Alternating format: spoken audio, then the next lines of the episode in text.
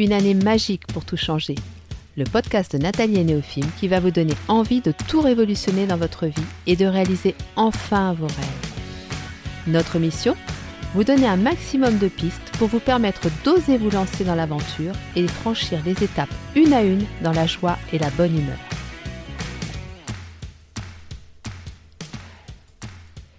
Bonjour à tous et bienvenue sur le podcast de Nathalie et Néophime.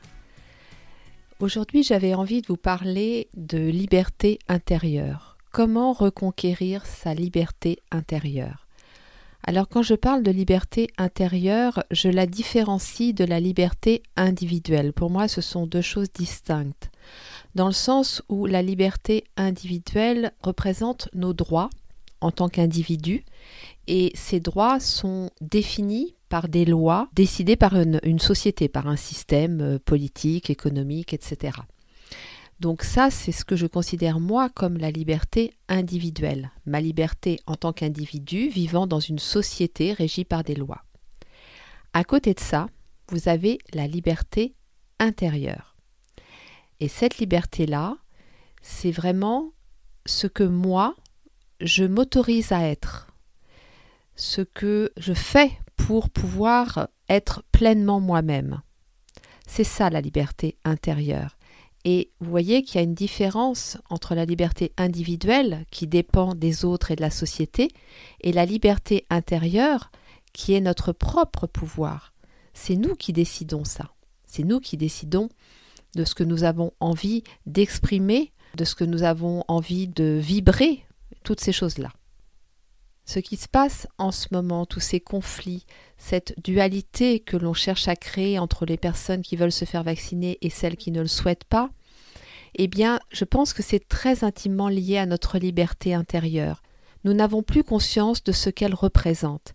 Et surtout, nous avons complètement oublié qu'elle dépend uniquement de nous et que c'est ça qu'il faut préserver à tout prix c'est cette liberté qui est prioritaire avant toutes les autres.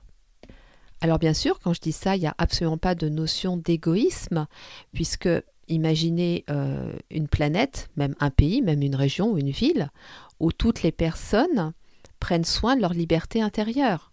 Je vais vous expliquer un petit peu plus en détail après, mais je pense que vous avez déjà un petit peu une vision de ce que ça pourrait donner c'est pas une anarchie, hein, ça n'a rien à voir, parce que l'anarchie euh, va être liée à la liberté individuelle et à la liberté collective. Mais là, je vous parle de liberté intérieure qui va générer un bien-être énorme en chacun de nous. Et c'est pour ça qu'en fait, on entend beaucoup parler de liberté en ce moment. Mais je pense qu'avant de penser à notre liberté liée aux lois qui sont votées là euh, à la queue leu à une vitesse impressionnante, eh bien, pensons déjà à notre propre liberté intérieure et à comment nous pouvons la restaurer. Parce que la plupart du temps, et je vais vous inviter justement à faire ce petit voyage introspectif, la plupart du temps, eh bien, nous l'avons complètement occulté et donc négligé. Donc, comme je viens de le dire, la plupart du temps, nous n'avons pas conscience de ce que représente notre liberté intérieure. L'autre chose que nous faisons aussi très fréquemment, c'est que nous plaquons nos propres besoins sur ceux des autres, sur le désir des autres, de la société. Et en fait, on finit par euh, avoir une confusion totale entre nos propres besoins et ceux de la société. Donc ça, c'est aussi un point qui va faire que notre liberté intérieure va être mise en péril à travers cette espèce d'automatisme, de fonctionnement que l'on a inconsciemment. Et puis, la dernière chose, c'est que, je ne sais pas pourquoi, mais en fait, quand on parle de liberté, on attend très souvent que ça vienne de l'extérieur. On attend très souvent que l'autre nous autorise cette liberté, nous permette cette liberté. Alors, est-ce que ça vient de notre période d'enfance où clairement nous étions quand même euh, soumis à l'autorité des adultes et que c'était eux qui décidaient de ce que l'on pouvait faire ou pas? Il est clair qu'aujourd'hui, l'adulte, c'est nous, et que donc nous sommes à même de juger si nous pouvons faire telle ou telle chose en notre âme et conscience. Et, euh, voilà, quoi. Donc, euh, il faut resituer les choses dans le bon contexte et puis peut-être lâcher ce comportement automatique que nous avons depuis euh, notre plus tendre enfance, parce que ça n'est absolument plus adapté à la situation que nous vivons aujourd'hui en tant qu'adultes. Et d'ailleurs, quand je parle de liberté intérieure, moi, le premier exemple qui me vient, la première personne la plus inspirante pour moi lorsqu'on parle de ça, c'est Nelson Mandela, qui a quand même passé des années, des années en prison et qui, pendant toutes ces années, a choyé sa liberté intérieure. C'est comme ça qu'il a réussi à tenir et puis à ne pas considérer ses geôliers comme des bourreaux, à ne pas se victimiser, mais à rester acteur de sa vie. Même derrière les barreaux, c'était lui qui décidait s'il se sentait libre ou pas. Et pendant toutes ces années, il le dit bien, il s'est senti libre, derrière des barreaux. Alors posons-nous la question, aujourd'hui, comment je peux continuer à me sentir libre malgré toutes les décisions qui sont prises et qui viennent effectivement remettre en question cette liberté, qui viennent la, tester, qui viennent euh, l'éprouver.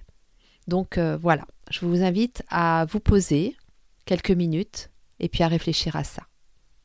Alors pour moi, la liberté intérieure, elle se définit en trois points. La première chose, c'est être aligné. Alors être aligné, qu'est-ce que ça veut dire? Eh bien ça veut dire que notre âme, notre corps et notre esprit sont en total accord. Ça, bien évidemment, ça n'est pas la chose la plus facile, je vous l'accorde.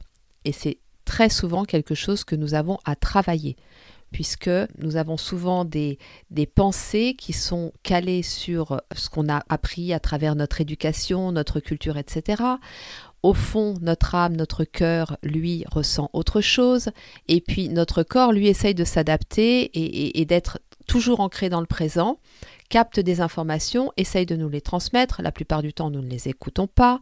Enfin, voyez, il y a souvent cette dissonance entre ces trois parts de nous qui font que oui, être aligné, ça n'est pas simple. La deuxième chose, pour vraiment ressentir que l'on est libre intérieurement, c'est de se sentir à sa place. Alors, encore une autre chose qui n'est pas évidente, particulièrement en ce moment, puisque les choses bougent beaucoup, puisqu'on est amené à hum, se remettre en question constamment. On voit que notre monde évolue très vite, et puis euh, c'est pas toujours évident de suivre et de s'adapter. Donc oui, actuellement, trouver sa place, Déjà d'habitude, ça n'est pas simple, mais là, effectivement, c'est encore plus compliqué.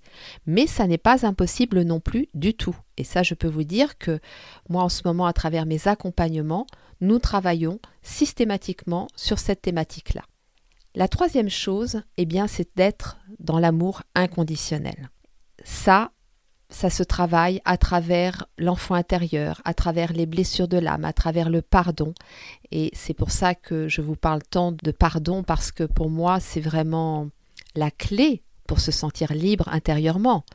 En travaillant sur le pardon, vous libérez tout ce qui vous entrave, tout ce qui ne vous appartient pas. Il faut savoir que quand on ne se sent pas libre, la plupart du temps, c'est parce que nous portons des choses qui ne nous appartiennent pas.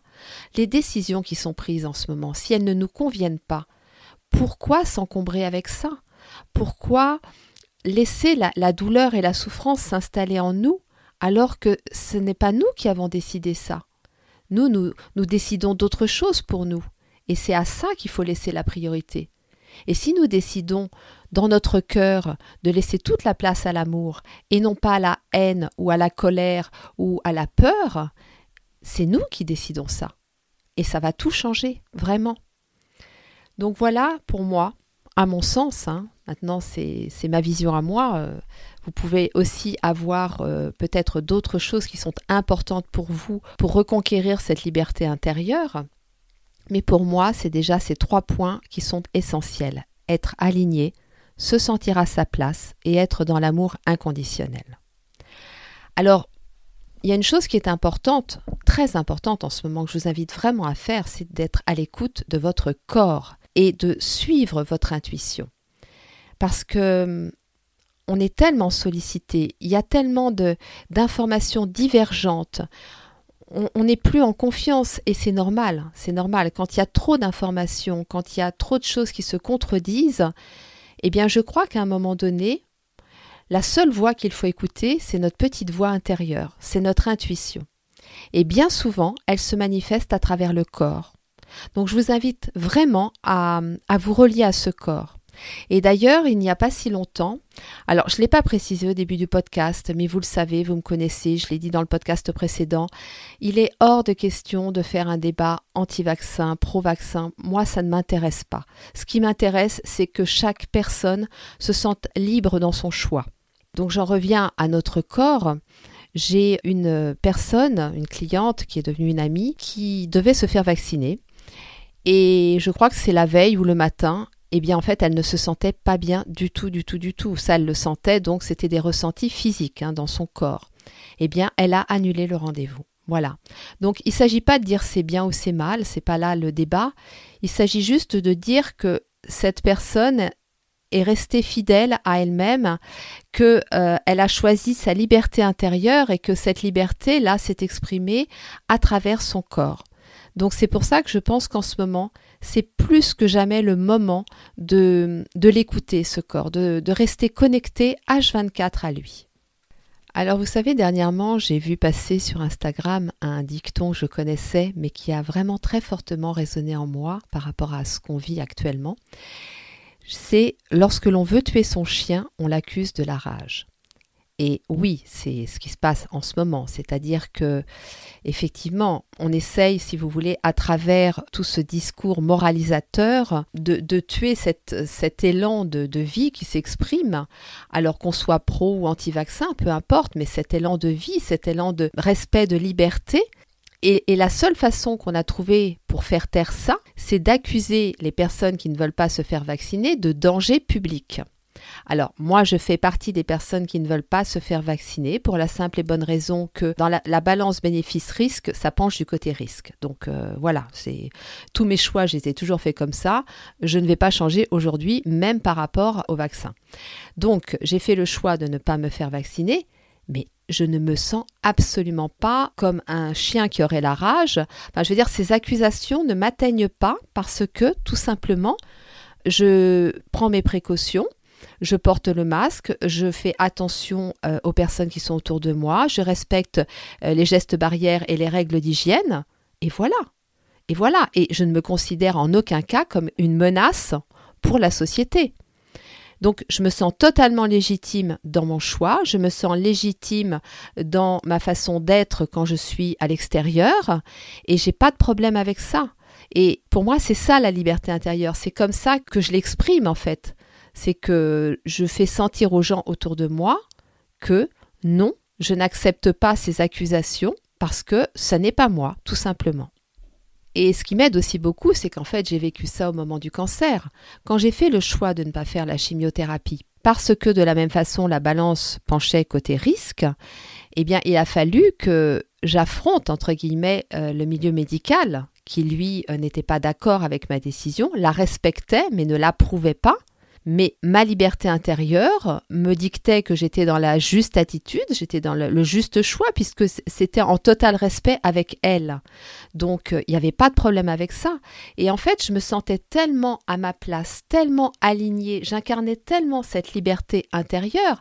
J'étais également dans l'amour inconditionnel, parce que j'étais consciente que ce milieu médical ne cherchait que mon bien, même si parfois ils ne se rendent pas toujours compte que les traitements ont des effets secondaires bien au-delà de ce qu'ils pensent ou de ce qu'ils veulent croire, mais ils étaient tous dans une bienveillance énorme. Je ne pouvais que ressentir de l'amour inconditionnel pour eux et un profond respect et, toutes ces choses-là.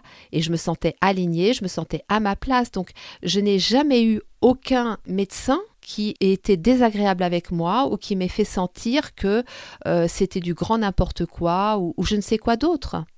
Voilà. Et je pense qu'aujourd'hui, c'est cette attitude-là qu'il faut essayer de privilégier.